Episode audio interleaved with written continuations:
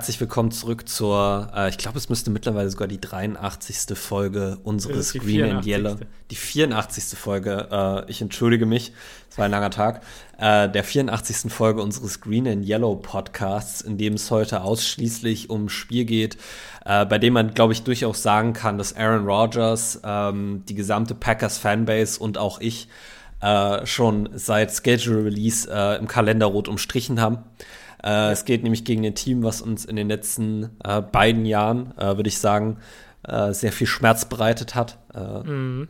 Konkurriert wird da eigentlich nur mit den San Francisco 49ers für Teams, die uns in den vergangenen Jahren äh, am meisten gekostet haben. und die Rede ist natürlich von den Tampa Bay Buccaneers. Tja. Die, Simon. Die, die, das ist. Es ist auch so nervig, dass wir immer, immer, immer, immer in Florida spielen müssen. Das wollte ich nämlich gerade sagen. Es ist so belastend. Wir sind wieder, es ist glaube ich Sonntag 10.25 Uhr, also das mittlere Slot-Spiel äh, in Tampa, Florida. Und die Packers spielen immer scheiße, wenn es warm ist, habe ich das Gefühl. Das in, ist absolut richtig. In San Francisco, in Los Angeles, in, in Florida, es funktioniert nie irgendwas. Ich weiß auch nicht. Es ist verflucht. Es ist wirklich verflucht und ich, äh, ihr hört vielleicht gerade das Tippen in meinem PC. Ähm, es wären ungefähr 30 Grad in Tampa Bay. Ah, juhu, ähm, super.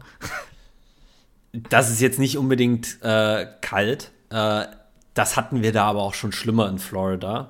Mhm. Ähm, und Sonntag, äh, ja, soll es auch bis zu 30 Grad werden. Ähm, abends ist tatsächlich in, in Tampa Bay da ein bisschen äh, Niederschlag angesagt äh, ja. und ein bisschen Wind. Also es könnte tatsächlich auch äh, eine kleine äh, Erfrischung in Form von Wetterumständen auf die Packers zukommen. Aber grundsätzlich hast du das richtig angesprochen. Ähm, die letzten zwei oder drei Jahre muss man sagen, jedes Mal, wenn die Packers äh, nach Florida geflogen sind, ist äh, das Ganze vollkommen schief gegangen. Ähm, und wir hoffen einfach, dass das äh, diese Woche nicht wieder der Fall ist. Äh, natürlich, jeder weiß, äh, Tom Brady äh, ist der Quarterback des gegnerischen Teams und äh, Tom Brady wird, wird glaube ich, absolut vorbereitet sein äh, auf das Spiel. Die Frage ist allerdings, ob äh, der Rest vom Bucks-Roster das so sein wird. Mhm. Und wir haben hier so ein kleines Injury-Update. zum Zeitpunkt, wo wir die Folge aufnehmen, gibt es tatsächlich noch keinen Injury-Report. Das heißt, wir können äh, noch gar nicht sagen, wie die Spieler trainiert haben. Aber, ähm, Simon, wenn wir uns das hier mal angucken, dann sieht er bei den Tampa Bay Buccaneers deutlich äh, umfangreicher aus als bei den Green Bay Packers. Mhm. Und das ist äh, ja, ja wo, wo im wollen Vergleich wir zu den letzten Wochen äh, eine Neuheit. In den letzten ja. Wochen hatten wir immer sehr viele Verletzte äh, und jetzt hatten wir tatsächlich mal das Glück, aus dem Bears-Spiel ohne einen einzigen Verletzten rauszugehen. Ähm, mhm. Und ich glaube, wir müssen da äh, bei den Buccaneers auf der für Tom Brady wahrscheinlich wichtigsten Position äh, anfangen oder die Positionsgruppe, die bei den Bucks am meisten gebeutet ist. Äh, das ist der Wide Receiver Core. Der Wide Receiver Core sieht wirklich, wirklich dünn aus. Ne? Also wir haben hier Mike Evans auf der Suspendierung von seiner Schlägerei. Mit, das ist richtig. Mit Marshawn Lattimore. Ähm, ich habe schon, ich wurde schon von Andy darüber aufgeklärt, dass es da wohl eine kleine Verschwörungstheorie gibt, weil John Runyon Senior diese Suspendierung äh, ausgesprochen hat gegen Mike Evans, während äh, ich glaube Lattimore nicht suspendiert wurde. Ja. Ähm, ganz ehrlich, wenn du meine Meinung dazu hören willst oder ihr alle da draußen, ähm, ich habe mir die Szene live angesehen, beziehungsweise ich habe das Spiel geschaut, äh, Bucks gegen Saints, zumindest ein Stück weit. Irgendwann bin ich dann auf die Red Zone gesprungen. Ähm, Marshawn Lattimore hat im Prinzip einfach Trash getalkt mit äh, Tom Brady, so wie ja. Marshawn Lattimore das halt macht. Der ist ein lauter Typ. Ich glaube, Tom Brady kann damit auch umgehen. Äh, und ich glaube sogar, dass Tom Brady das bestimmt auch gerne hat, dass ihn Leute kitzeln, weil er dann ja. noch ein bisschen äh, äh, ja, aggressiver wird, wütender, besser einfach. Äh, das ist ja generell so ein Football-Phänomen. Jeder liebt Trash-Talk irgendwie auf seine Art und Weise. Äh, oder ja, ist halt nicht involviert und macht sein Ding. Ähm, Mike Evans wiederum äh, hat ja scheinbar wohl extrem was gegen Marshawn Lattimore persönlich. Das war ja der ja. dritte Brawl schon, in den die beiden geraten sind. Ja. Und der ist ja wirklich von der Sideline einfach angestürmt und hat ihn voll umgehauen und dann hat Lattimore halt zurückgeschlagen und da muss ich ganz ehrlich sagen, Mike Evans. Ja, nicht mal Lattimore. Also ich glaube, Marcus May war das, der sich äh, Mike Evans dann direkt geschnappt hat und Lattimore hat dann vielleicht noch ein paar Sucker-Punches mit, äh, mit reinbekommen. Ja. Äh, aber Lattimore war ja erstmal komplett aus dem Leben geschossen, weil äh, ja. der quasi geblindside-hitted wurde. Ich habe schon nicht richtig verstanden, warum der überhaupt ejected wurde. Also bei Mike Evans ist es mir vollkommen klar, aber warum wurde Latimer überhaupt ejected? Weil das äh, NFL-Policy ist, wenn so, ein, wenn so ein Fight ausbricht, dann sowohl denjenigen, der angefangen hat, als auch derjenige, der der Grund dafür war. Und das war Marshawn, äh, das war Marshawn Lattimore am Ende. Und er hat halt auch danach noch Punches gelandet gegen äh, gegen Mike Evans. Aber ja. äh, das ist eigentlich ja. in der NFL immer so, dass da beide Spieler ejected werden. Ja, aber um, um äh, Mike Evans Frage dann nochmal zu beantworten, ähm, der hat nämlich den Ref gefragt, als er ejected wurde, äh, also es konnte man Lippen lesen, It's Tom Brady, what do you want me to do? Ähm, Alter, lauf einfach nicht hin und hau den um. Bist du eigentlich bescheuert? Klar, dass du dann sagen, auch also, suspendiert wirst. Also, hä? Ist nicht und, so, und dass das hat schon nichts das hat nichts mit John Runyon Jr. und John Runyon Senior zu tun. Das ist einfach vollkommen normal. Ja, also da äh, kurz zu der Conspiracy Theory können wir ja noch mal ganz kurz was sagen. Ähm, es ist durchaus so, dass John Runyon Senior einer der beiden äh, von der NFL äh, angeheuerten Menschen ist, die über diese Suspendierungen entscheiden, die, die äh, ja. sich den Film nochmal anschauen und dann eine Suspendierung aussprechen. Es ist aber im Collective Bargaining Agreement zwischen der NFL und der Players Association ausgehandelt, dass es da natürlich auch die Möglichkeit gibt, gegen diese Sperre nochmal vorzugehen äh, im Rahmen einer, einer Berufung.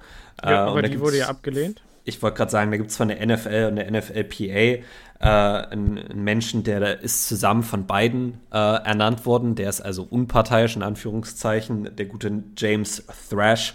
Und der hat heute die äh, Sperre aufrechterhalten, so wie sie ausgesprochen wurde.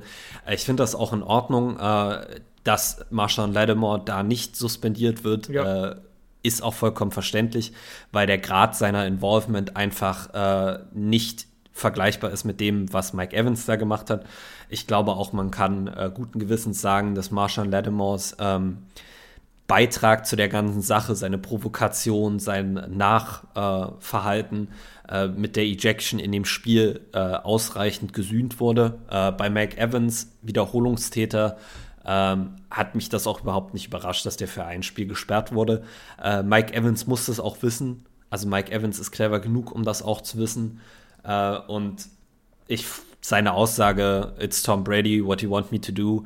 Ähm, wie gesagt, ich kann nur noch mal sagen, Auslöser war freundlicher Trash Talk. Wahrscheinlich nicht ganz so freundlich, aber normaler Trash Talk und das ist im Football einfach normal. Tom Brady hat 25 Jahre NFL-Erfahrung, ja. der wird das überleben, wenn irgend so ein kleiner ja. Booby-Corner, der dann am Ende noch das Spiel gegen ihn verliert, ein bisschen rumlabert. Also ich. Ja. Insofern äh, kann ich Mike Evans da auch nicht verstehen. Äh, er ist gesperrt, er wird auch gesperrt bleiben. Er fällt deshalb gegen die Packers aus. Ähm, was vielleicht gar nicht so blöd ist, dann können wir weiter unsere Zone-Defense spielen und müssen uns mhm. nicht darüber Gedanken machen, ob wir Jair Alexander auf ihn setzen, one-on-one. -on -one.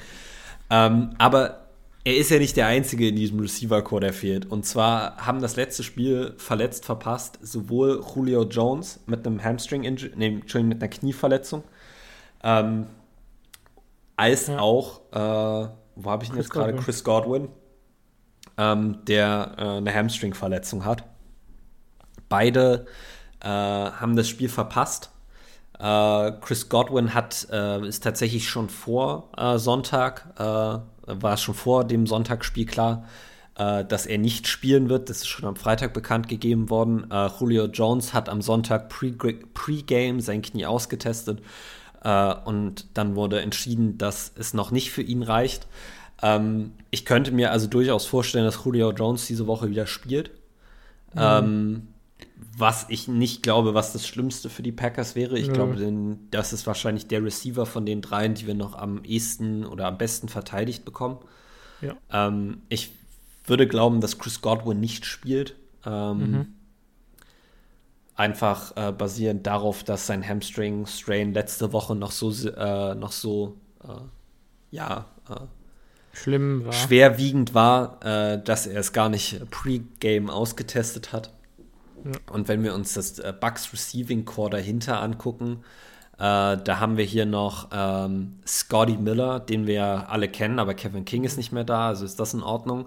Äh, Russell Gage, äh, der eigentlich für sich auch schon immer einen Wide Receiver One-Rolle äh, wollte. Vielleicht hat er, kriegt er jetzt die Chance.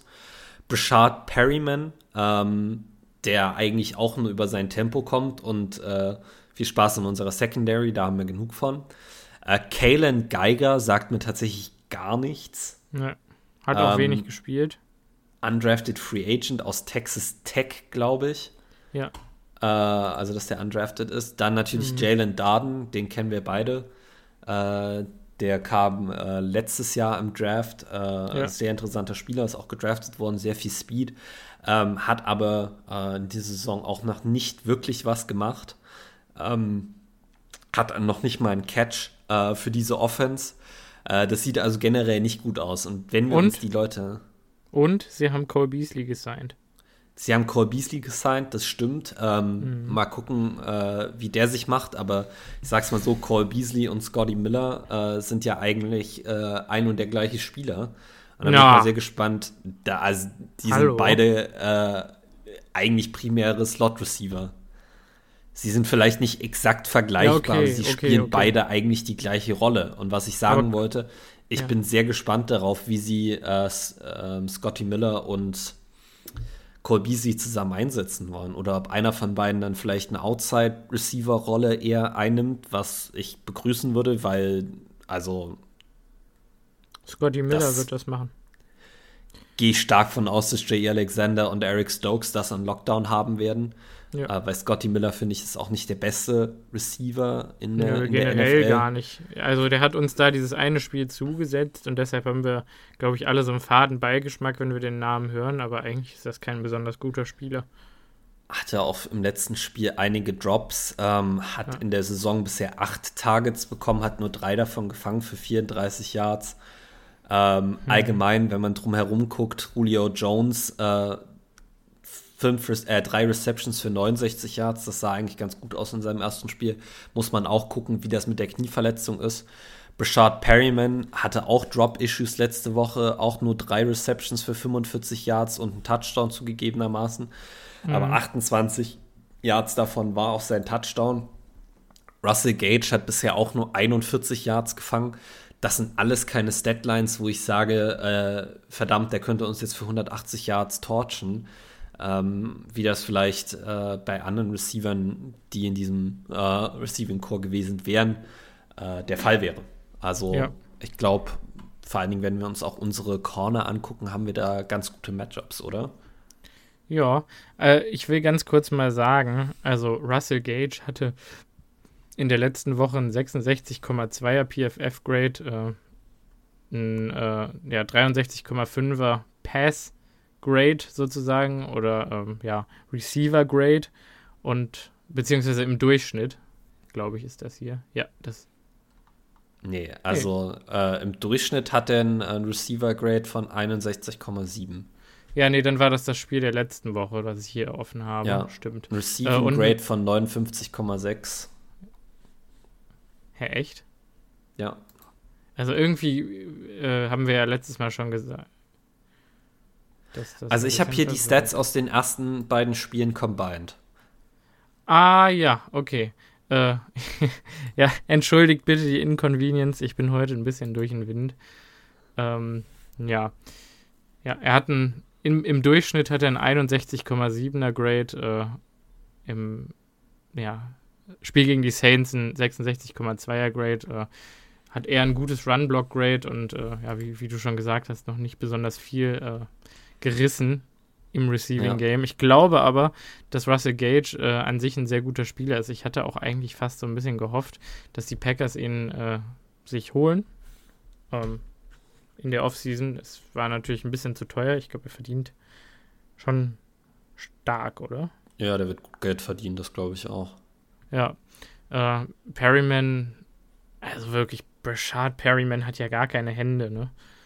Ja, er ist halt wirklich Speed und äh, also der ist so ein typischer Height-Weight Speed Guy, äh, der mhm. groß, lang und schnell ist und äh, eigentlich ein absolut dominanter Receiver in der NFL hätte sein können, der aber einfach äh, weder wirklich viel Verständnis von Route Running hat, äh, noch äh, unglaublich starke Hände. Also ähm, ich, ich wage mich jetzt einfach mal auf das Terri äh, ich wage mich jetzt einfach mal aufs Eis und sage, dass keiner der Bucks Receiver im Spiel gegen uns mehr als 40 Receiving Yards haben wird. Mhm. Ähm, ich also glaube, also bei, unsere. Bei unsere Russell Gage Second könnte ich sogar sehen, aber ansonsten. Ja, das kann durchaus sein. Ich glaube, unsere Secondary hat vor allen Dingen im letzten Spiel äh, bewiesen, ähm, dass, sie, dass sie Lockdown sein können. Ähm, mhm. Und ich glaube, das wird sich hier diese Woche fortsetzen. Wie gesagt, man muss ein bisschen gucken, ähm, ist äh, Chris Godwin fit? Äh, könnte das ja. noch mal was anderes sein? Ich bin ein Riesenfan von Chris Godwin. Mhm. Ähm, auch ein äh, Julio Jones kann immer sein Spiel haben. Äh, da muss man auch aufpassen. Aber wie gesagt, bei beiden bestehen Verletzungssorgen, äh, weshalb ich ein bisschen die Effektivität anzweifle. Selbst ja. wenn sie spielen. Ja, ich auch. Was mir tatsächlich ein kleines bisschen Sorgen macht, ja, ist, stell dir vor, wir haben Brashad Perryman, mh, mm, Scotty Miller und Jalen Darden auf dem Feld. Die laufen alle drei tiefe Routen, irgendein fieses Konzept. Ähm, und wir haben Safety Help over the top. Daniel Savage soll äh, ja da helfen, gegen den Speed zu covern. Ähm, ja, mhm. gut, da würde ich, da ich jetzt prinzipiell sagen, äh, wenn wir die Matchups haben und die vielleicht auch in One-on-One-Coverage nehmen können, äh, Jair Alexander und Eric Stokes brauchen eigentlich keine Hilfe, was Speed angeht. Die haben genug äh, eigenes Tempo. Du müsstest das eigentlich stimmt. nur äh, bei Rasul Douglas over top helfen äh, ja. mit, mit äh, gegen den Speed. Und ich glaube, das kann äh, sogar ein Daniel Savage sollte das können, wenn nicht gerade von irgendeinem Run-Fake äh, wieder 30 Yards downfield gezogen wurde.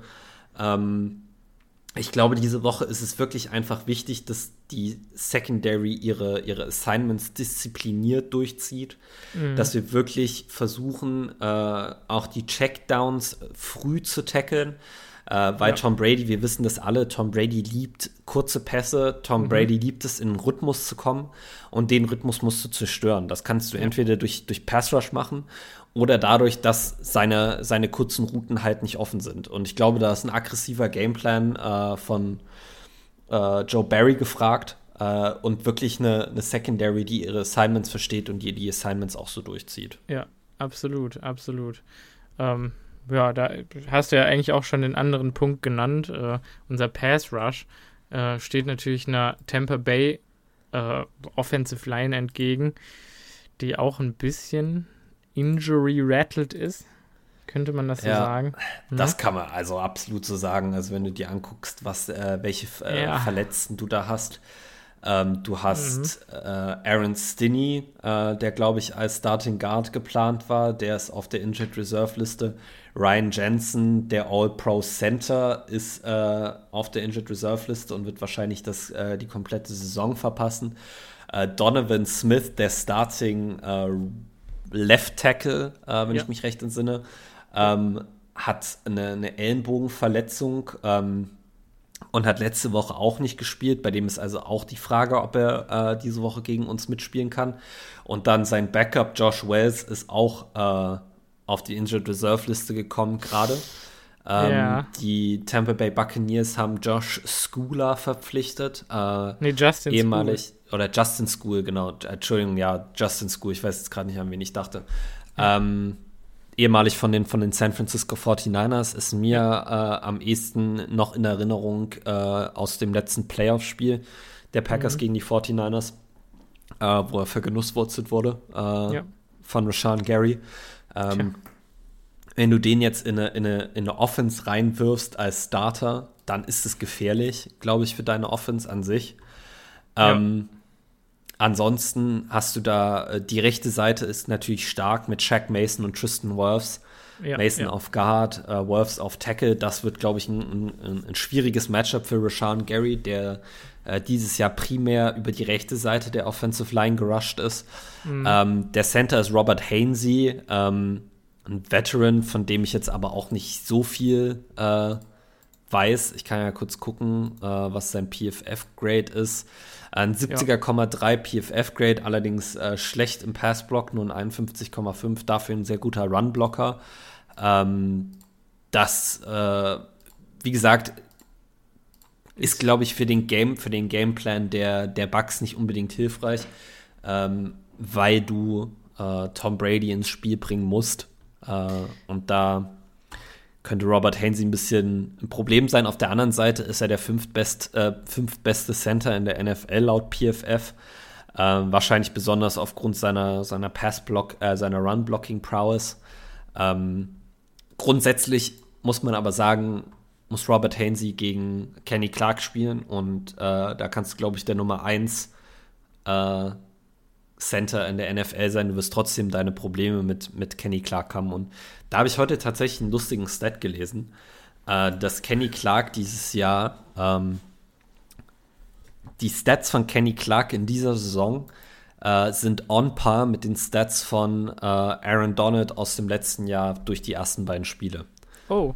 Ähm, interessant. Die, also die Überschrift war Kenny Clark is doing Aaron Donald things. Ähm, und ich muss sagen, er wirkte auch extrem dominant. Also ich, ich, kann, das, ich kann das auf jeden Fall äh, auch so unterstreichen, dass er dominant ist. Ob er so dominant ist, wie es ein Aaron Donald ist, äh, wage ich ein bisschen zu bezweifeln.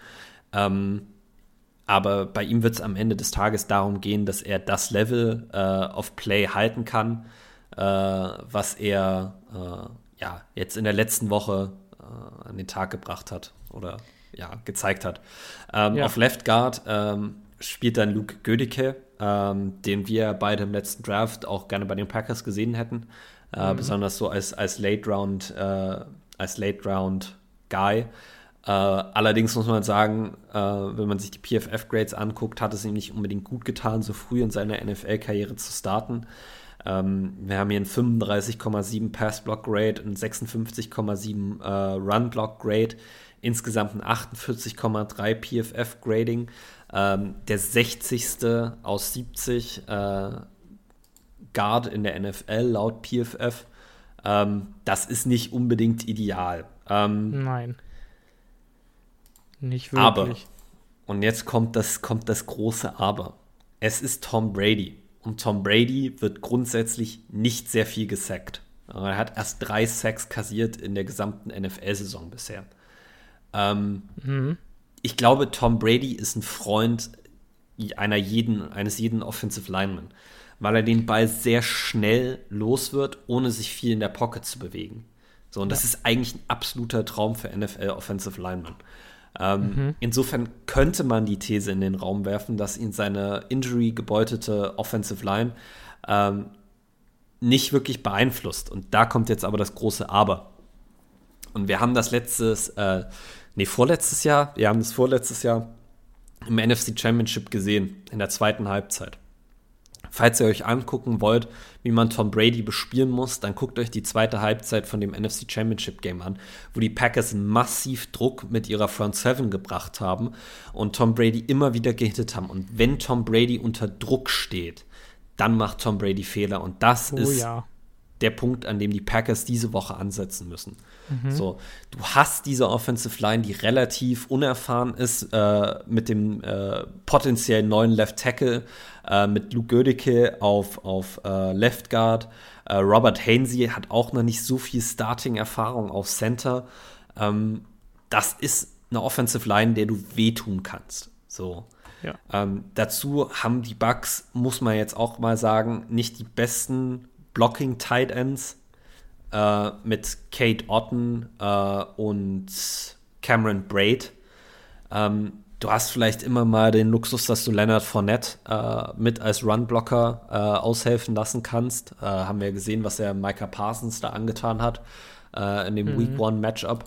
Ähm, ich würde ja. aber sagen, da geht was für die Packers Offensive, für die ja. Packers Defensive Line. Darf ich ganz kurz mal einwerfen? Äh, die, die Buccaneers haben ja drei Tight Ends. Äh, das sind Cameron Braid, äh, hast du ja schon gesagt, und ähm, Ähm, Kate, Kate Otten. Otten. Kate Otten hatten wir auch äh, als interessanten, interessanten Prospect äh, im Pre-Draft-Prozess äh, auserkoren für die Packers, weil er ein guter Receiver ist, kein Blocker. Ähm, tatsächlich der beste Blocker ist der gute Co Kieft. der dritte Tight End von den äh, Buccaneers. Ich glaube, das dass er im Passing Game komplett äh, nutzlos ist. Ja, wenn er ein Fullback ist, umso besser. Äh, hat nämlich ein 30er äh, Receiving Grade over diese, über die Saison bekommen und ein 70er Pass Block Grade. Das heißt also, da nimmst du dann eine gute, ähm, ja. gute Also der Junge ja, hat Option noch keine Reception. Feld. Der Junge hat noch keine Reception und auch noch keinen Run, äh, kein Rush Attempt. Also ja. der war bisher wirklich strikt als Blocker eingesetzt, äh, hat seine Sache ganz gut da eigentlich gemacht, aber äh, ja wie gesagt, du hast es gerade schon richtig gesagt, wenn du jetzt Co Kieft abstellst, um der Offensive Line, besonders der linken Seite zu helfen, äh, nimmst du dir eine Option aus dem Receiving Game. Das ist eine Option weniger, äh, die Dana Savage mit abdecken muss. Und da seien wir ganz ehrlich, da sind wir froh, wenn der so wenig ja. äh, Looks wie möglich bekommt. Ähm, ich glaube tatsächlich nicht, dass die, dass die Bugs sich darauf verlassen werden, äh, viel äh, mit ihren Tight Ends zu helfen, weil ich glaube, dass sie das limitiert in dem, was sie machen wollen. Tja, dann sage ich ganz ehrlich, ganz ehrlich, viel Glück, denn du hast gesagt, Tom Brady braucht nicht viel Zeit, um seine Bälle zu werfen. Rashan Gary braucht wirklich wenig Zeit, um beim Quarterback anzukommen. Ja. Und auch Preston Smith hat gezeigt, dass er immer noch den Saft hat. Und ja. dann haben wir noch einen JJ Enakbari, der auch hungrig ist, der schnell ja. ist. Mm, wir haben Interior, also einen Kenny Clark, der fliegt der fliegt und ein Jaron Reed, der letzte Woche Flashes gezeigt hat. Wir haben Dean Lowry, der Pass Rush technisch noch nicht äh, glänzen konnte bislang. Und, und das haben wir letzte Folge ja schon gesagt, ja. wir haben noch nicht einen Blitz gebracht. Ja. Noch nicht einen und das einzigen. wird sich diese Woche ändern. Es ist Zeit. So, ich, ich, ich sage euch ganz ehrlich, die Packers scouten natürlich auch immer alle vergangenen Spiele, die sie gegen ein Team hatten. Äh, da werden sie sich auch das NFC Championship Game angucken. Dann werden sie sehen, dass sie in der ersten Halbzeit sehr passiv waren mit ihren Blitzes und sie werden sehen, dass sie in der zweiten Halbzeit sehr aggressiv mit ihren Blitzen waren. Und dass das wirklich das ist, was Tom Brady verletzen kann.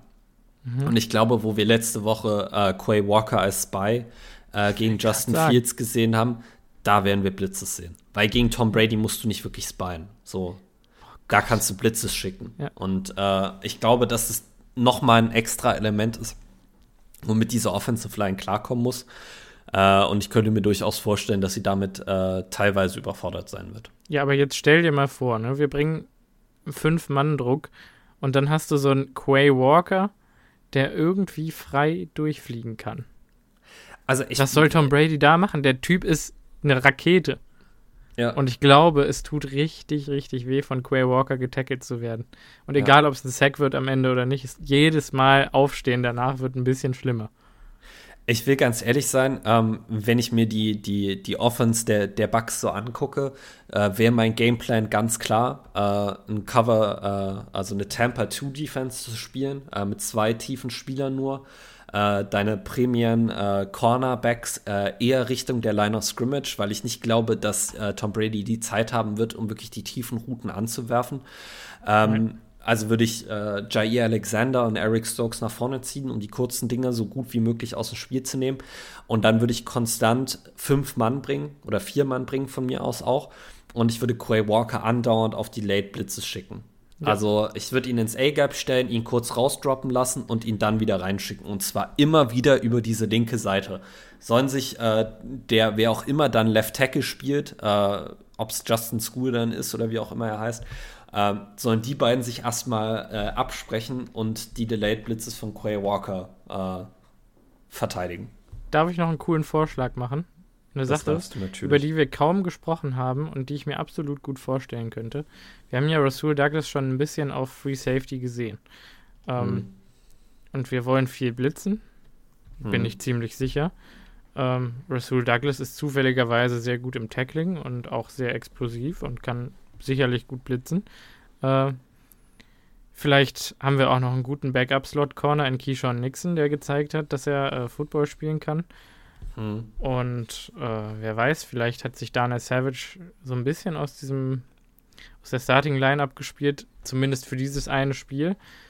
In dem Sinne, als dass ich mir vorstellen könnte, dass wir Rasul Douglas vielleicht äh, ein bisschen free lancen lassen können gegen diese Offense von den Tampa Bay Buccaneers, dass wir sein starkes Tackling ausnutzen können, äh, um, um Leonard Fournette noch ein bisschen besser zu klären, sage ich mal, wenn er mal durchbrechen sollte, dass da nicht ein Daniel Savage dem gegenübersteht, sondern einer, der ihn auch tackeln kann. Und auf der anderen Seite haben wir einen, der äh, gegebenenfalls auch mal äh, effektiv auf dem Blitz sein kann. Ne? Ja. Ähm, das ist ein durchaus interessanter Gedanke. Äh, ich glaube, das ist ein sehr aggressiver Approach, den ich so mhm. unterstützen würde. Ich würde meine Defense diese Woche auch absolut äh, aggressiv aufbauen. Ähm, ich glaube aber nicht, dass das was ist, was die Packers machen. Ich glaube, das ist wirklich, das ist äh, wahrscheinlich den Tick zu aggressiv für, für Joe Barry. Äh, ich glaube, Joe Barry wird das spielen wollen, was er schon die ganze Zeit spielt. Und ich glaube, das könnte uns ein bisschen in den Hinter beißen. Ja, könnte sein. Könnte sein. Dann wollen wir über Leonard Fournette reden, hinter dieser, äh, ja, ich sag mal, brüchigen Offensive Line. Ja, brüchigen Offensive Line. Ja, ähm, es tut mir leid, kurzen Internetausfall gehabt, weil heute klappt nichts bei mir. Ähm, also Leonard Fournette äh, habe ich jetzt schon ein paar Mal von unseren äh, Hörern äh, zu lesen bekommen. Ah, wie sollen wir den denn stoppen, wenn wir schon Probleme mit dem guten David Montgomery hatten. Äh, ich sag ganz ehrlich, 24 Rushing Attempts für, was waren das, 68 Yards im Spiel gegen die Saints. Du ja. sagst, die Saints haben eine äh, valide Run-Defense. Ich sage, wenn wir tackeln, wenn der Devondre Campbell tackelt, wenn Jaron Reed seine Tackles macht, dann haben wir auch eine sehr valide Run-Defense. Und ehrlich gesagt ja. ist Leonard Fournette kein Spieler, wo ich besonders viel Angst habe, dass er schneller als unsere Defensive Tackles ist und durch die Löcher, die sich ihm vielleicht bieten, durchexplodiert. Ja. Ich glaube tatsächlich, dass der sehr viel in der Line of Scrimmage hängen bleiben wird. Und das ist genau der Punkt, den ich auch ansprechen wollte. Genau der Punkt, weshalb ich auch nicht glaube, dass Leonard Fournette ein Riesenfaktor in diesem Spiel sein wird. Also tatsächlich äh, Fantasy Advice, äh, ich weiß zwar nicht, ob ihr auf mich hören wolltet, aber diese Woche würde ich Leonard Fournette wahrscheinlich nicht starten. Mhm. Ähm, was, was die Packers letzte Woche vor allen Dingen äh, sehr getroffen hat und was uns auch schon äh, Woche 1 gegen, gegen Devin Cook und äh, Alexander Madison sehr schwer gefallen ist, ist ein, ein Running Back, der sehr schnelle Jump Cuts setzen kann. Und äh, das hat David Montgomery letzte Woche ja perfekt gemacht. Also äh, ein Lauf und dann äh, noch mal ein kleiner Juke Move in die andere Richtung und dann noch mal ein Sprung in die andere Richtung und so jemand sehr agiles, der wirklich die, die wenigen Löcher, die in der Offensive Line aufgetan wurden, findet, durchexplodieren kann und auch mal einen Tackle brechen kann. Mit, mit Elusiveness, also mit, mit Beweglichkeit. Das ist für mich nicht Leonard Fournette. Leonard ja. Fournette läuft für mich sehr eng, also sehr sauer. Der kommt sehr viel über seine Kraft. Ich würde ihn tendenziell eher noch mit AJ Dillon vergleichen, was den Laufstil angeht, als mit Aaron Jones, wenn wir jetzt mal den Vergleich ziehen wollen. Ähm, ja. Und ich glaube, dass das tatsächlich was sein könnte, was uns besser liegt als David Montgomery. Weil dann können wir nämlich einfache Reads machen. Wir müssen uns nicht wirklich darüber Sorgen machen, dass der uns äh, irgendwie mit zwei Juke-Moves komplett austanzt. Wir können einfach unseren Augen vertrauen und uns auf die Basics beim Tackeln konzentrieren. Und ich glaube, das wird ähm, Devondre Campbell, Quay Walker und auch die komplette Defensive Line äh, noch mal ein Stück anheben und wird sie, glaube ich, noch mal äh, ein bisschen besser machen. Ja, und äh, wir haben uns ja eben schon ein bisschen über Co Keefts äh, ja, Passing Grade sozusagen oder Receiver Grade äh, lustig gemacht. Leonard Fournette hat einen Durchschnitt äh, als Receiver von, also äh, laut PFF von 35,7 über die beiden Spiele gesammelt. Ähm, Leonard Fournette hat ehrlich gesagt keine besonders guten Hände. Leonard Fournette ist kein gefährlicher Route Runner. Ich weiß gar nicht, ob er gute oder schlechte Routen läuft, aber er ist halt einfach schon lange nicht mehr so schnell, wie er es damals für LSU war. Leonard Fournette läuft bei den äh, Bucks und ich habe jetzt anderthalb Bucks-Spiele gesehen. Äh, extrem viel die gleichen Routen. Es ist mhm. alles einfach nur Flat-Routen. Der ist ja. der Primary Checkdown, äh, wenn die anderen Spieler gecovert sind. Und ich, ich gebe dir da absolut recht, der macht mir auch wenig Angst in Space. Ähm, vier Receptions bei sechs Targets für 19 Yards, 4,8er Average, 9,5 Yards pro Spiel. Äh, ich glaube nicht, dass sich das groß ändern wird. Nein, und damit ist das Running Game ja sehr eindimensional. Also wir haben hier noch einen Rashad White, der sich aber scheinbar auch nicht besonders gut gemacht hat auf den paar Auftritten, die er hatte. Ähm, ja, acht glaube, Läufe für 15 ja. Yards, das ist ein 1,9er Average. Der längste waren 5 Yards. Ähm, ja. Receiving-wise hat er äh, zwei Receptions für 7 Yards, also ein 3,5er Average. Äh, und da war eine Reception auch schon 7 Yards lang, also die andere ging für 0 Yards. Das ist nicht wirklich viel, was mich da, was mir da Angst macht. Nee. nee. Also wenn dann Tom Brady und seine Receiver, aber ganz ehrlich, dadurch, dass das Running Game und die Tight Ends in meinen Augen keine besonders große Rolle spielen werden, mhm. ähm, könnte es da wirklich eng werden. Wir haben so eine gute Secondary. Wie gesagt, so eine gute Secondary. Bei Tom Brady kommt es alles darauf an, ob du ihn in den Rhythmus kommen lässt. Die Saints haben das letzte Woche super geschafft, ihn immer wieder aus seinem Rhythmus rauszubringen und es stand lange 3-3. Äh, hätte Famous James, und ich will jetzt euch nichts Falsches erzählen, deshalb gucke ich es nochmal ganz kurz nach, äh, drei Interceptions geworfen. Ähm, wenn ich mich recht entsinne, nee, sogar ein Pick Six, ja, äh, zu Mike Edwards. Ähm, wenn der nicht diese drei Interceptions wirft, dann geht das Spiel nicht 3-3 aus. Und ich glaube auch nicht, dass die Bucks das Spiel gewinnen dann. Mhm. Ähm, und ich glaube, dass es diese Woche für sie noch mal schwerer sein wird, weil ich unsere Offense für potenter einschätze, aktuell. Ja. ja. Ganz kurz noch, James Winston hat letzte Woche mit multiplen Brüchen im Rücken gespielt. Also da sind alle möglichen Wirbel sind da gebrochen, glaube ich. Äh, ja, wenn dich das beeinflusst, darfst du nicht spielen. Ich kann es nur immer wieder sagen. Mhm. Also klar, das, das ist blöd für ihn, aber wenn er damit nicht spielen kann, dann sollte er auch nicht spielen. So, und er hat 40 Mal geworfen. Also Tja. irgendwie, äh, das hat mich schon auch ein bisschen überrascht, der Gameplan. Und ich glaube, oder ich hoffe, dass unser Gameplan da diese Woche besser ist. Aber mhm. Mhm. ich glaube, wir müssen auch ehrlich sein. Ich glaube, äh, die andere Seite vom Ball ist die, die gefährlicher ist bei den Bucks.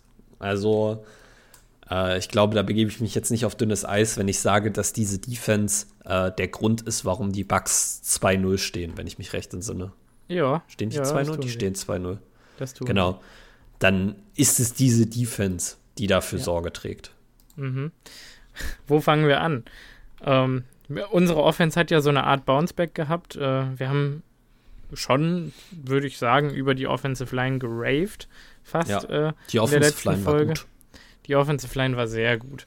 Ähm, jetzt kriegt sie eine richtige Aufgabe geboten. Ähm, allerdings, auch hier sind die Buccaneers äh, Injury gebeutelt. Äh, der ja. gute Akeem Hicks, den wir ja noch aus Bears Zeiten kennen und der uns immer das Fürchten gelehrt hat, ist äh, leider verletzt.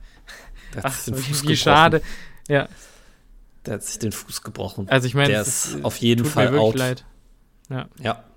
Aber der wird auf jeden ist, Fall nicht spielen. Es äh, tut mir auch irgendwie nicht leid, dass er jetzt gegen uns nicht spielen wird. Äh, dahinter haben wir dann äh, als Backups äh, auf dieser Defensive End Position einen Patrick O'Connor, der mir ehrlich gesagt gar nichts sagt, und einen Logan Hall. Ähm, und vor allen Dingen auch Joe Tyron. Ja, Stimmt. Der ist hier als Starting Outside Linebacker gelistet äh, und damit wohl als Starting Pass Rusher im letzten Spiel gegen die Saints. Ähm, ja. Ich gucke gerade tatsächlich mal, ob äh, Joe der, Tryon. Genau, Joe Tryon Shoyinka ähm, hat ein ganz gutes PFF-Grade. Äh, wir gucken ja. mal, ob der einen Sack hatte. Ähm, hatte tatsächlich erst einen halben Sack. So. Mhm. Äh, allgemein wenn du dir das anguckst, äh, oder wollen wir mit dem Pass Rush anfangen? Ja, komm, komm. Der Bugs? Ja, ja, also Starting Pass Rusher, wie gesagt, Shaquille Barrett äh, und ja. Joe Tryon. Äh, dahinter hast du Logan Hall äh, aktuell noch. Ähm, tatsächlich die meisten Sacks für die Tampa Bay Defense hat Devin White mit drei, dahinter Shaq Barrett mit zwei. Mhm. Ähm, Vita Vea hat anderthalb Sacks, Levante David hat einen Sack. Äh, Joe Tryon Shoyinka hat, wie gesagt, einen halben Sack und dann haben noch äh, Levante David, Antoine Winfield Jr. und Anthony Nelson äh, jeweils ein Sack. Äh. Insgesamt zehn Sacks in zwei Spielen. Das ist eigentlich, äh, das Sehr geht, finde ich. Ja, das ist äh, eine ganz gute. Sechs davon kamen allerdings letzte Woche gegen James, Famous James. Ähm, die Offensive Line der New Orleans Saints äh, ist, glaube ich, jetzt auch nicht, äh, nicht groß kontrovers, wenn ich sage, dass unsere Line auf jeden Fall besser. Mhm. Ähm, schon allein, wenn sie in der Formation spielt, wie sie es letzte Woche getan hat, ist ja. sie besser. Ähm, aber der Pass Rush, und wir können eigentlich auch gleich die Interior mit dazu äh, zitieren, weil ich glaube, das ist eigentlich ein, bei den Bucks ein relativ guter Mix, der sich da, der sich ja. da ergibt. Da hast du noch ähm, William Golston und Vita Vea. Mhm. Weiß nicht, ob ich jetzt hier noch in der äh, Depth irgendjemanden vergesse. Äh, falls ja, dann, dann, dann, tut mir das natürlich ja. leid. Ja, Karl Nassib vergisst du. Karl Nassib. Ach genau, Karl Nassib. Dann gibt es hier noch einen Rakin Nunez Rocher, äh, auch ein großer Defensive Tackle, äh, mhm. der uns immer wieder Probleme bereitet hat. Du hast schon Logan Hall auch erwähnt, noch ein, ein Pass Rusher. Ähm, wenn ich mir diese Defense angucke, dann hatte ich eigentlich immer das Gefühl, dass die vor allen Dingen über äh, sehr kreative Looks kommt. Also ja. was die, was die Bugs, was den Bugs Pass Rush ausmacht, sind zum einen gute Stunts in der Defensive Line, also die, mhm. die zeigen dir immer sehr, sehr viel äh, und sehr kreative Blitzes. Also vor allen Dingen die beiden Safeties kommen immer wieder äh, an äh, und setzen äh, die, das gegnerische Team unter Druck. Devin und, White, ähm, sehr gefährlicher Blitzer. Devin White ist ein extrem gefährlicher Blitzer. Ähm, mhm. Und da sehe ich ein bisschen das Risiko äh, oh, ja. diese Woche. Ähm, weil wenn die Packers Offensive Line in den letzten Jahren gegen ein, eine Sache gestruggelt hat, dann gegen so komplexe Defensive Fronts, die dir sehr, sehr viele Looks geben, die immer wieder mit Stunts spielen, die immer wieder die Linebacker blitzen. Ähm, ich glaube, da braucht es diese Woche einen sehr, sehr kreativen Approach von äh, von Matt LeFleur.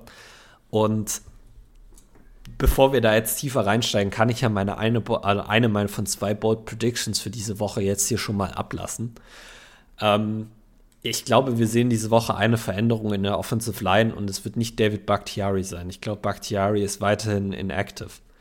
Ähm, ich glaube, okay, wir sehen. Ich weiß, wo du hin willst, ja. Ich glaube, wir sehen diese Woche Royce Newman nicht auf dem Feld. Mhm sondern ich glaube, wir sehen Zach Tom auf äh, Starting Right Guard. Mhm. Ähm, ist ein, ein Risiko, äh, weil du einen körperlich nicht so robusten Spieler gegen eine sehr, sehr körperlich robuste Defense stellst. Äh, besonders gegen Vita Vea ist das ein, ein kleines Mismatch. Aber, und jetzt kommt das große Aber, Zach Tom ist clever genug, um mit der Komplexität des Bucks Pass Rushes klarzukommen. Und ganz ehrlich, Royce Newman, ich hab, werde am Wochenende, wenn er startet, jedes Mal Angst haben, dass der Junge wieder von den, von den Stunts und Blitzes getäuscht wird.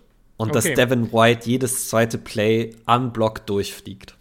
Dann will ich dir mal was sagen, was ich glaube, was unser Offensive Gameplan sein wird. Wir haben uns jahrelang immer wieder auf Aaron Rodgers verlassen.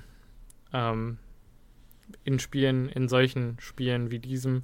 Und ich glaube, Aaron Rodgers hat auch jahrelang immer wieder Bock gehabt, äh, zu zeigen, wer der Herr im Haus ist. Aber ganz ehrlich, meine Bold Prediction wäre dann an der Stelle einfach ganz, ganz entgegen dem, was du jetzt gesagt hast. Äh, ich glaube, dass wir über 40 Rushing Attempts haben werden. Ich glaube, dass sowohl AJ Dillon als auch Aaron Jones ganz heavy involviert sein werden. Ich glaube, dass wir den Bugs so richtig, richtig fies den Rachen runterlaufen werden. Ähm, diese Offensive Line äh, hat das aus, oder beziehungsweise der Gameplan war das in den letzten Jahren aus einem ganz bestimmten Grund nicht. Und zwar ist der Grund, dass diese Offensive Line jung und unerfahren war und wir uns besonders im letzten Jahr immer wieder über das Run-Blocking mokiert haben und gesagt haben, die kreieren nicht, die kreieren nicht und unsere Backs müssen machen und machen und machen, aber es ergeben sich keine Löcher und wir schaffen es nicht, die ans Laufen zu kriegen. Ich meine, erinnere dich ans letzte Jahr. Äh, ja. Warum ist Aaron Jones nicht in der ersten Runde in Fantasy gegangen? Überall. In keinem Draft jemals. äh, weil es nicht lief. So, und dieses Jahr, finde ich, hat Josh Nyman, äh, Josh Neichmann äh, einen riesen Step nach vorne gemacht im Run-Blocking. John Runyon Jr. hat sowieso, äh, glaube ich, gezeigt bisher, dass er vielleicht sogar auf Pro Bowl Pace sein könnte. Ja. Ähm, ja, Josh Myers ist äh, unser, also wirklich ein Monster im Run-Blocking geworden, gerade in Space. Ich konnte ja nicht müde werden, das in der letzten Folge zu erwähnen. Äh, Royce Newman fand ich mittlerweile stärker im Run-Blocking als im Pass-Blocking. Und letztes Jahr war das genau umgekehrt. Und Elton Jenkins wird, äh, denke ich mal, auch zu alter Stärke zurückfinden. Und ich glaube, ganz ehrlich, mit einem Mercedes Lewis, einem Josiah de Guara kann man da viel machen. Sich mhm. viel trauen, sehr viel den Ball laufen. Und ich denke, dass Royce da die bessere Wahl ist, ähm, um diesen Gameplan, den ich mir vorstelle, umzusetzen. Ähm, und dass wir wirklich ja, uns ein bisschen zurückhalten mit dem Passing Game und viele kurze Pässe auf Aaron Jones untermischen werden und auch auf AJ ja. Dillon, die ja beide gezeigt haben, wir haben auch die Hände.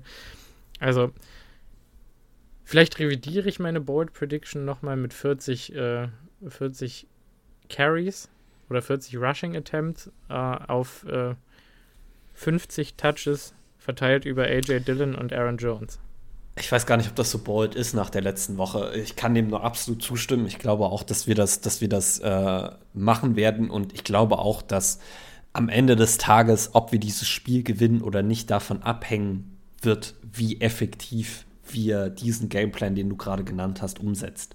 Ich kann dir da nur 100% zustimmen. Das müsste der Gameplan sein. Wir kommen auch gleich noch mal dazu, warum. Ähm, ich sag nur, ähm, vielleicht revidiere ich meins auch dann nochmal so weit. Ähm, sagen wir es mal so, ich glaube, am Ende des Tages endet äh, Royce Newman das Spiel auf der Bank. Ob er da angefangen hat oder ob er da hingekommen ist. Ich vertraue Royce Newman in diesem Spiel nicht. Vor allen Dingen auch nicht im Running Game, wo du noch viel mehr auf deine Assignments achten musst, dass er mit dem, was äh, was die Bugs da defensively ihm zeigen, dass er damit mental klarkommt. Ähm, und ich glaube, dass wir da durchaus Sektom sehen könnten. Okay, interessant. So. Ähm, ähm, es gibt natürlich, und das muss man, das, das vernachlässigen wir jetzt hier in der Diskussion eigentlich äh, wirklich vollkommen. Es gibt die Möglichkeit, dass David Bakhtiari zurückkommen könnte. Ich mhm. würde sie bei 10% setzen, nicht mehr, gebe ich ganz ehrlich mhm. zu. Ähm, ich die Leute werden das jetzt wahrscheinlich hassen, wenn ich das sage. Ähm, ich glaube, man muss sich bei David Bakhtiari immer mehr damit abfinden, dass wir ihn in der Regular Season vielleicht gar nicht sehen. Sondern erst Richtung Postseason. Mhm. Ah, äh, mhm. Andy Herman hat heute was Vergleichbares geschrieben äh, oder in seinem Podcast gesagt, äh, was ich nicht so falsch finde. Also ich, ich, ich kann mir einfach wirklich, wenn er immer noch nicht in der Lage ist, voll mitzutrainieren, kann ich mir nicht vorstellen, wie sich das ändert. Und vielleicht sehen wir ihn Woche 15, 16, 17 schon wieder. Das kann durchaus sein. Aber ich glaube, in den nächsten Wochen werden wir ihn weiterhin nicht sehen. Und Josh Neischmann ist ein Grund, warum wir uns das erlauben können. Muss man ja auch mal dazu sagen. Ja. Irgendwie schon. Irgendwie schon. Vielleicht wäre es sogar riskant. Auf der einen ja. Seite, wenn, wenn man wirklich das Vertrauen in Bakhtiaris Knie hat, würde ich sagen, wäre das das Spiel, um zurückzukommen. Aber auf der anderen Seite, wenn man das Vertrauen einfach nicht hat, warum sollte man dann diese Konstellation, die letzte Woche so super funktioniert hat, auflösen? Und ja. äh, ganz ehrlich, ich denke mal, dass äh, Shaq Barrett äh, sich, äh, sich Josh Neischmann vornehmen wird in diesem Spiel. Ähm, meinst du nicht? Soll er doch. Ja, ja, genau darauf wollte ich hinaus. Soll er doch. Ähm, ich habe tatsächlich äh, Vertrauen in, in Josh Neischmann, dass da nicht allzu viel bei rumkommen wird. Klar, der wird seine Hilfe bekommen von DeGuara und von Dylan und von Jones und von äh, Lewis vor allen Dingen.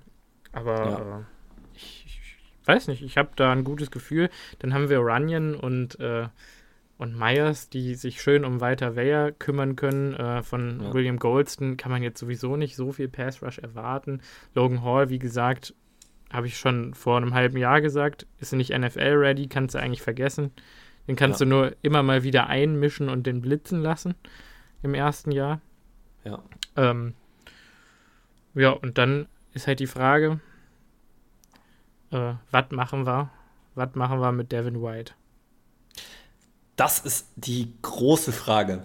Das ist wirklich das, äh, wahrscheinlich der Keypunkt diese Woche ähm, in der Offensive Line äh, oder mhm. was den Offensive Gameplan angeht. Wie kommen wir um Devin White herum? Ja. Ähm, ja. Das Problem ist, normalerweise kannst du bei Linebackern sagen, okay, äh, wenn die einen gefährlichen Linebacker haben, dann laufen wir den Ball eher nach außen, dann stretchen wir die Defense, ziehen wir ihn Side to Side. Ähm, wenn du einen Linebacker wie, wie jetzt zum Beispiel einen Roquan Smith dir gegenüber hast, dann kannst du sagen, okay, dann pounden wir den Ball jetzt einfach die ganze Zeit äh, durch die Mitte äh, mit AJ Dillon und, und, gucken wir mal, wie viel Bock da, er da noch hat, ihn zu tackeln. Devin White ist der eine Linebacker in der NFL, bei dem ich sagen würde, den juckt beides nicht. Der hat einen Wahnsinns Sideline-to-Sideline-Speed, der hat absolut Bock, AJ Dillon zu tackeln und er kann es auch. Ähm, und ich glaube, dein Gameplan muss immer wieder sein, mit Misdirection zu arbeiten mhm. und irgendwie zu versuchen, ihn mit Crackdown-Blocks von Receivern, von Titans ein bisschen zu verlangsamen, ja. damit du den Speed von zum Beispiel einem, einem Aaron Jones ausnutzen kannst, um quasi vor ihm wegzulaufen, muss man sagen. Das, das wäre, glaube ich, so ein bisschen mein Approach. Weißt du, was auch noch ein bisschen interessant wird? Two-Back-Sets. also, ja. Du kannst, du kannst so viele Mashups machen, Devin White verwirren, äh, Lavante David wirst du nicht kriegen, mit nichts eigentlich. Ja. Lavante David ist, glaube ich, wahrscheinlich der intelligenteste Linebacker in der ganzen NFL. Ist ähm, aber auch, vielleicht, ja, erzähl weiter. Ist vielleicht ein bisschen in die Jahre gekommen mittlerweile. Ähm, aber ich meine, das tut seinem Spiel nicht so viel ab, weil er halt so unglaublich intelligent ist. Ähm, trotzdem willst du ihn nicht in einem Footrace mit Aaron Jones haben, das sage ich dir ganz ehrlich. Ja. Ähm, Devin White kriegst du mit diesem Mashup und äh, hier Aaron Jones bewegt sich achtmal hin und her und AJ Dillon ist auf einmal im Slot und keine Ahnung was. Äh, Dick Wara ist im Backfield. Äh, verwirr ja. den ruhig ein bisschen und, und äh, dann läuft halt nur einer von beiden eine Route. Wir haben ja letzte Woche auch oft gesehen, dass Jones wie Dylan auf Routen gelaufen sind. Dann täuscht einer an und bleibt dann doch und äh, fängt den, den, den Blitz ab. Äh, ich glaube, wir können dafür Antworten finden. Wenn wir es aber nicht können, dann haben wir ein richtiges Problem, weil dann wird Aaron Rodgers dreimal von Devin White gesackt und dann werden auch Tablets fliegen. Microsoft ja. Services werden da äh, gecrackt und in die Bank gehauen und ja. Ja. Da muss ich jetzt allerdings, und ich habe mir gerade mal ein paar Stats angeguckt, das finde ich eigentlich ziemlich interessant. Vielleicht ja. fangen wir damit an. Die Bugs lassen aktuell äh, pro Lauf des, Geg des Gegners 4,6 Yards zu. Ja, da haben wir es ja schon. On, on average. Die fünf schlechte, also von PFF, von den PFF-Grades, die fünf schlechtesten Run-Defender der, der Tampa Bay Buccaneers sind mit einer 46,2 Logan Hall, mit einer 46,4 uh. Devin White, mit einer 48,3 Levante David, mit einer 48,7 Vita Vea und mit einer okay, 49 Akeem Hicks. Also ich muss sagen, das ist mir beim, beim Schauen nicht so aufgefallen. Mhm. Ähm, und wir haben ja auch schon mehrfach gesagt, dass PFF-Grades sehr mit, mit, mit Vorsicht zu genießen sind. Ähm, ja, nichtsdestotrotz zeigt, zeigt es einen gewissen Trend, mhm. dass diese Defense vielleicht gar nicht so sattelfest ist gegen den Lauf, wie, wie wir das aus der Vergangenheit gewohnt sind. Und dass du vielleicht hier mit einem kreativen Gameplan wirklich Schaden anrichten kannst. Ja. Das äh, zeigt aber auch, dass ich mit dem, mit dem ja, Running Back Gameplan eigentlich auf der äh, richtigen Spur war, so ein bisschen. Und ich habe jetzt gerade, während du das gesagt hast, nochmal überlegt und Revue passieren gelassen, was eigentlich die Saints gemacht haben letzte Woche. Und mir ist aufgefallen, dass erschreckend oft Mark Ingram am Ball war. Und ich habe jetzt gerade mal seine Stats nachgeguckt. 10 Carries für 60 Yards. Mark das, Ingram äh, ist ja. eigentlich kein Starting Running Back mehr in der NFL. Der war es mal, aber also bei Leibe, der Mann ist alt geworden. Und wenn der so eine, so eine Performance abreißt und ein Dwayne Washington, wer ist das überhaupt, hier auch mit 4,5 Yards on Average dasteht. Ähm, Taysom Hill 4,7 Yards pro mhm. Lauf. Ja. Ähm, dann wünsche ich euch aber viel Spaß mit dem besten Running Back Tandem in der NFL. Ne? Das äh, ähm, könnte der Fall sein. Ja. Da könnte man jetzt ja. dagegen halten. Und äh, ich glaube, das ist der Grund, warum die Bucks nicht noch viel mehr äh, Yards per Carry zulassen. Ja. Dieses Secondary der Bucks ist nasty. Mhm. Nasty, nasty, nasty. Tatsächlich, die Top 4 Spieler äh, laut PFF in dieser Bucks Defense sind Safety Mike Edwards, Cornerback Jamal Dean, Safety Antoine Winfield und Edge Rusher Shakir Barrett. So. Carlton Davis hängt da ein bisschen hinterher. Äh, aber Mike Edwards, Jamil, äh, Jamal Dean und Antoine Winfield sind wirklich, wirklich gute Starter. Äh, mhm. Besonders Edwards und, und Winfield als, als Safety-Duo äh, sind aus 71 Safeties, die in der NFL genug Snaps für PFF-Grades hatten, Nummer 3 und 6. Puh. So, und da kommt jetzt so ein bisschen der Punkt, wo ich sage, ist dein Gameplan sogar extrem wichtig, dass wir den so umsetzen, wie du das gesagt hast. Weil ja. erinner dich mal zurück äh, an Aaron Rodgers letzte Interceptions oder in, in, in den mhm. letzten Jahren. Rodgers hatte immer ein Problem mit Safeties. Wenn er ja. gepickt wird, dann meistens von Safeties, die ihn irgendwie überraschen, indem sie schnell von Sideline zu Sideline rotaten können. Mhm. Und das kann sowohl Mike Edwards als auch Antoine Winfield Jr. Das ist gerade die, die Spezialität dieser beiden Spieler. So. Ja. Und ja. ich glaube, es wird unglaublich wichtig, dass wir ein effektives Laufspiel haben, damit wir gar nicht so sehr viel in Richtung von diesen beiden Safeties, ähm, Safeties werfen müssen. Ja. So. Aber von mir aus, und das will ich jetzt auch nochmal sagen, ne, das sind unfassbare Coverage-Safeties mit Speed und die können, im Prinzip können die alles. Aber beide sind undersized. Das ist auch der Grund, mhm. warum wir damals Antoine Winfield wahrscheinlich nie in Consideration für die Packers hatten, um ihn zu draften. Äh, Mike Edwards ist 5 Fuß 10 groß. Jetzt will ich gerade Winfields Größe einmal nachschauen. Der ist sogar nur 5 Fuß 9 groß. Äh, das heißt, Winfield ist so groß wie Aaron Jones und einen Ticken leichter. AJ Dillon ist einfach mal gediegene 20 Zentimeter größer als die anderen beiden. Äh, ja. Jetzt Jetzt lass mal einen von beiden da aufs zweite Level durchbrechen. Glaubst du, die das haben Bock? Das ist interessant. Ja? Also ich, äh, die haben auf jeden Fall beide Bock. Also ja, sowohl klar, Mike Bock, Edwards als auch Antoine Winfield Jr. spielen wirklich mit sehr viel Passion ja. auch gegen den Lauf. Äh, ich glaube, es könnte da ein bisschen zu physischen Limitationen kommen, wenn sie auf AJ Dillon treffen. Das kann ich ja. mir durchaus vorstellen. Dass AJ Dillon da auch immer mal einen Tackle bricht. Mhm. Ähm, also da hast du absolut recht, aber. Ähm, ja. ja. Ich, ich bin gespannt. Halt, ja, was tiefe Würfe angeht, die kommen, die werden nur dann funktionieren und die werden nur dann kommen, wenn wir wirklich die Bugs dazu zwingen, die Box komplett zu stacken. Ja. Das könnte man tatsächlich auch andersrum sagen. Da kann ich eigentlich zu meiner zweiten Bold Prediction für dieses Wochenende kommen. Ähm, ich glaube, äh, Christian Watson knackt mhm. diese Woche die 100 Receiving Yards. Und, Und ich sag dir auch warum. Woche auch gesagt. Ja, nee, aber ich, ich sag dir warum. Ähm, der Gameplan, den du gerade dargelegt hast, müsste der Gameplan sein, den die Packers auch verfolgen. Besonders nach der letzten Woche gegen, ja. gegen die Bears musst du dich eigentlich auf dein Running Game verlassen. So.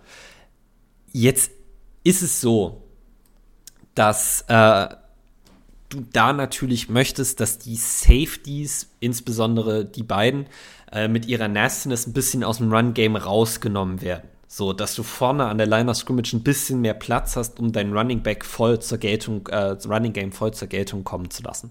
Mhm. Wie erreichst du das? In, das machst du, indem du das, das Spielfeld stretchst. Und um das Spielfeld zu stretchen, muss man Downfield Gefahr schaffen. Mhm. Und ich glaube, der einzige Spieler, den wir aktuell auf dem Roster haben, der wirklich konstant dauerhaft die Defense threaten kann, ist Christian Watson. So. Ja. Und ich könnte mir vorstellen, wir haben Christian Watson letztes Jahr, äh, letzte Woche sehr, sehr viel auf diesen Jet Sweeps gesehen, in, in, in Motion. Ich mhm. könnte mir vorstellen, dass sie das diese Woche auch sehen, bloß dass er diese Woche nicht an der Line of Scrimmage stehen bleibt, sondern andauernd wie so Wheel Routes läuft und dann quasi, nachdem er ah. diesen Jet Sweep beendet hat, einfach direkt downfield sprintet. Gleich quasi zeigen, das, was anderes machen. Genau, genau, gleichen Look zeigen, was anderes machen. Was, das, was der auch noch ein Vorteil daraus ist, er kann das Momentum, was er hat, schon mitnehmen. Ja. Er kann den Speed, den er bereits aufgebaut hat, schon mitnehmen. Und dann viel Spaß. Die Safeties sind nicht langsam, aber die sind nicht Christian Watson schnell. So. Nee. Und, und, auch Carlton Davis und Jamal Dean sind nicht für ihre Geschwindigkeit, sondern für ihre Nastiness, Größe ja. und Range bekannt vor allen Dingen. Ne? Genau. Und ich glaube, da müssen wir diese Woche mit unseren Receivern vor allem den Downfield attackieren. So, mhm. das beinhaltet natürlich auch Sammy Watkins. Der kann es auch, der hat das letzte Woche auch gezeigt. Das beinhaltet Romeo natürlich Dubs. Romeo Dubs. So, ich würde Alan Lazard zum Beispiel eher für die Run-Pass-Options benutzen diese Woche, äh, die wir mhm. sicher auch wieder viel laufen werden, weil ich glaube, dass er underneath, äh, vor allen Dingen mit der Physis der Bugs, gut klarkommen könnte. Ich wollte gerade sagen, es gibt noch einen weiteren Spieler, der sehr anders heißt in dieser Secondary. Und das ist der gute Sean Murphy Bunting, der Slot Corner. Alan Lazard hat Jahre für uns den Big Slot gespielt. Ich glaube, ja. es ist mal wieder an der Zeit. Ich glaube auch, dass es mal wieder an der Zeit ist. Mhm. Ich glaube auch, dass es mal wieder an der Zeit ist. Ich muss tatsächlich gerade gucken. Sean Murphy Bunting hat dieses Jahr noch gar nicht gespielt. Echt nicht? Nee. Ehrlich nicht? Ich fand den der immer super. Der hat noch keinen Snap bekommen. Was? Ja. Warte, was? Echt? Im Ernst? Also Oder zumindest ist dann Logan laut, Ryan, PF, laut PFF ist Logan Ryan der Slot Corner. Oh ja, dann äh, können wir natürlich machen, also, was wir wollen. Logan Ryan hat 105 Defensive Snaps gespielt und Sean Murphy Bunting noch keinen einzigen. Vielleicht, vielleicht möchten die äh, Buccaneers dann ja Sean Murphy Bunting an uns abgeben und wir spielen den auf Safety. Wäre auch interessant. Wäre auch Oder? interessant, der Gedanke. Ja. Ähm, Denke ich Ja, ehrlich. Logan Ryan, äh, eine 89,6 Run-Defense-Grade, hat allerdings auch nur 20 Run-Defense-Snaps gespielt diese Saison. Also ist jetzt nicht so, so aussagekräftig.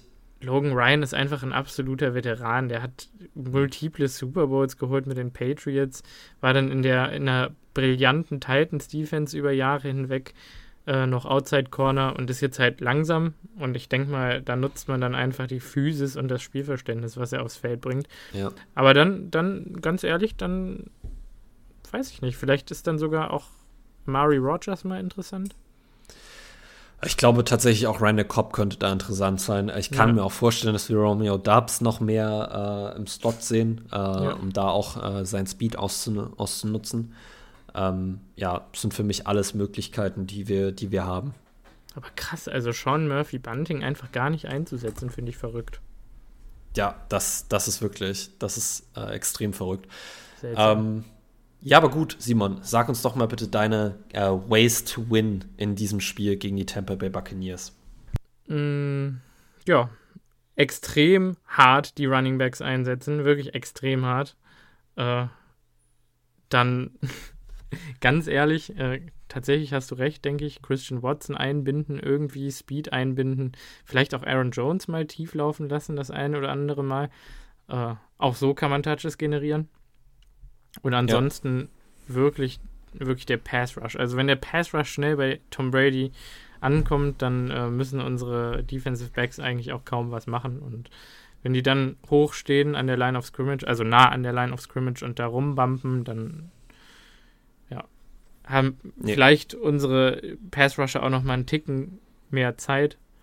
Das wird Tom Brady alles gar nicht schmecken. Und ganz ehrlich, ich hätte nicht gedacht, dass ich so guter Dinge bin, aber ich glaube, wir haben eigentlich auf jeden Threat der Tampa Bay Buccaneers eine Antwort.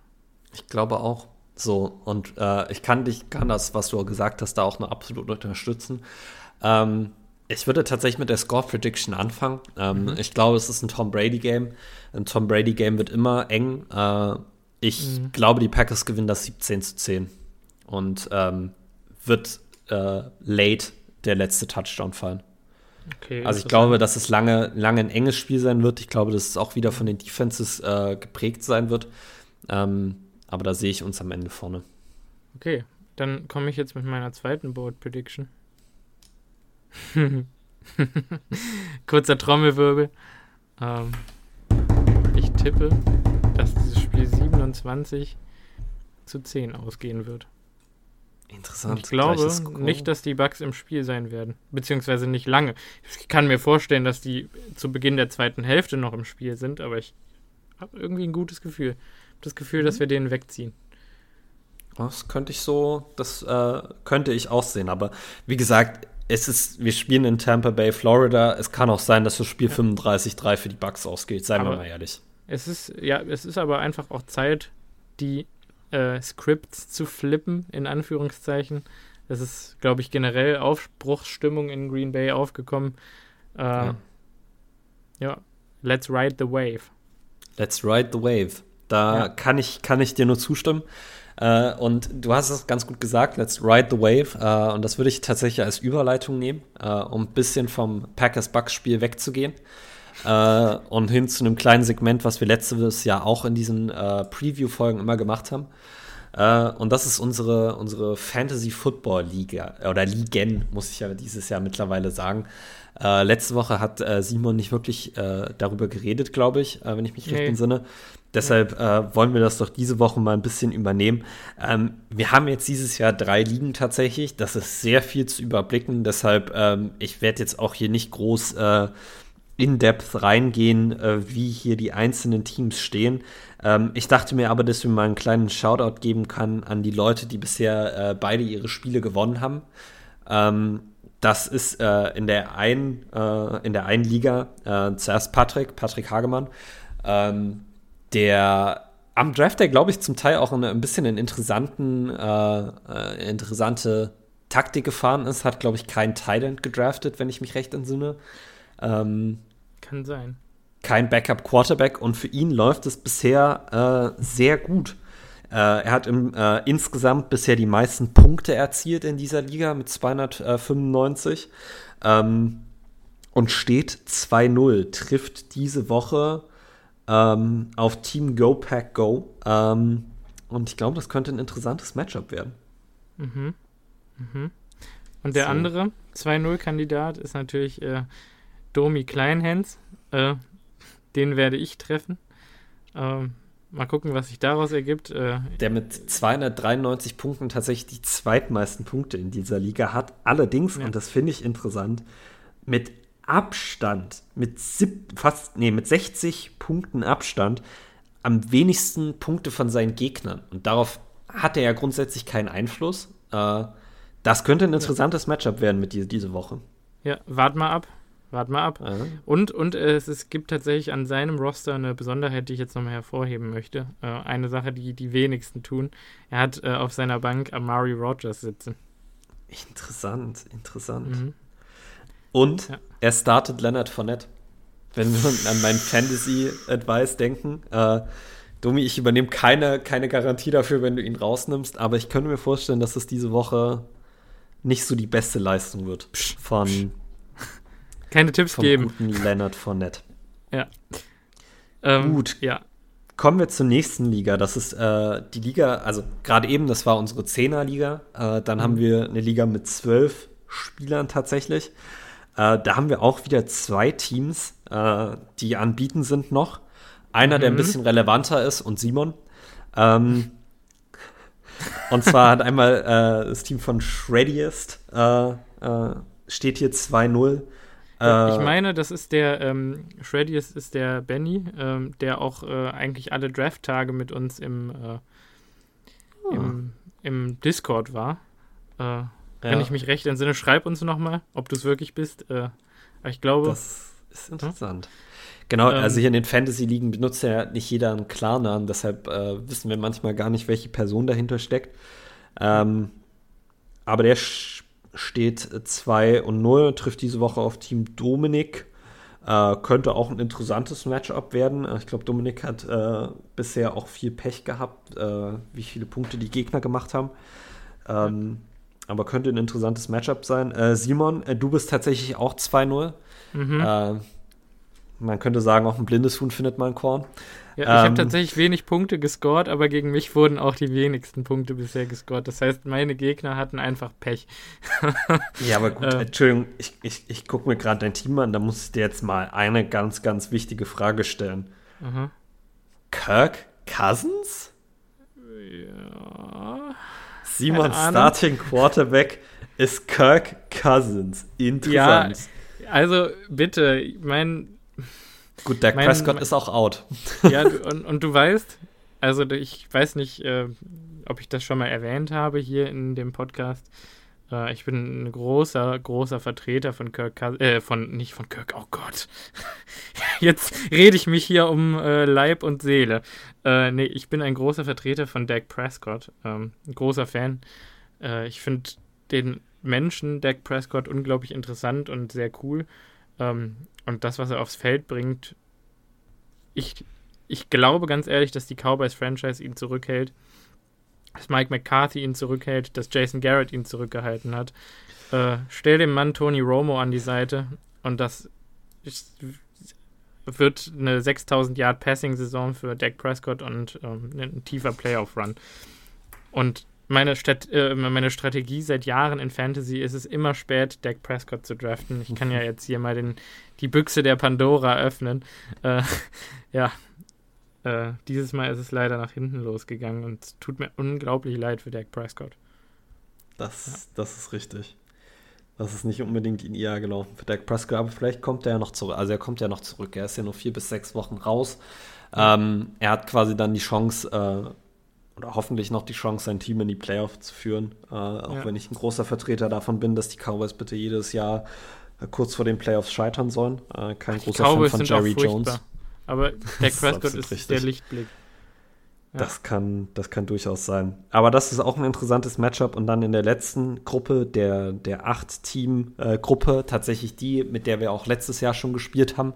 Ja. Ähm, da gibt es zwei Leute, die, die äh, anbieten sind. Äh, zum einen äh, Karim, äh, der letztes Jahr die Liga gewonnen hat und dieses Jahr auch schon wieder ganz stark out of the gate kommt äh, mit, mit zwei Wins. Ähm, interessant, Karim spielt diese Woche gegen, gegen Sippi, äh, der tatsächlich die zweitmeisten Punkte gemacht hat in dieser Liga. Sippi steht 1 und 1.